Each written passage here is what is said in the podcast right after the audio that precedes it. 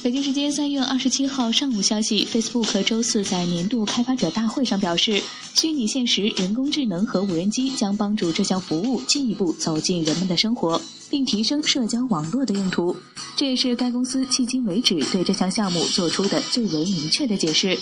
Facebook 高管称，该公司很多项目对其社交网络用户都很有意义，包括去年斥资二十亿美元对虚拟现实眼罩开发商 Oculus 的收购，以及对航天专家的大举招募。Facebook 高管表示，虽然虚拟现实眼罩目前主要着眼于游戏和娱乐领域，但这类产品还可以改变用户在 Facebook 上的沟通方式。Facebook 表示，Oculus 眼罩将在不久后发布，但并未给出明确的时间表。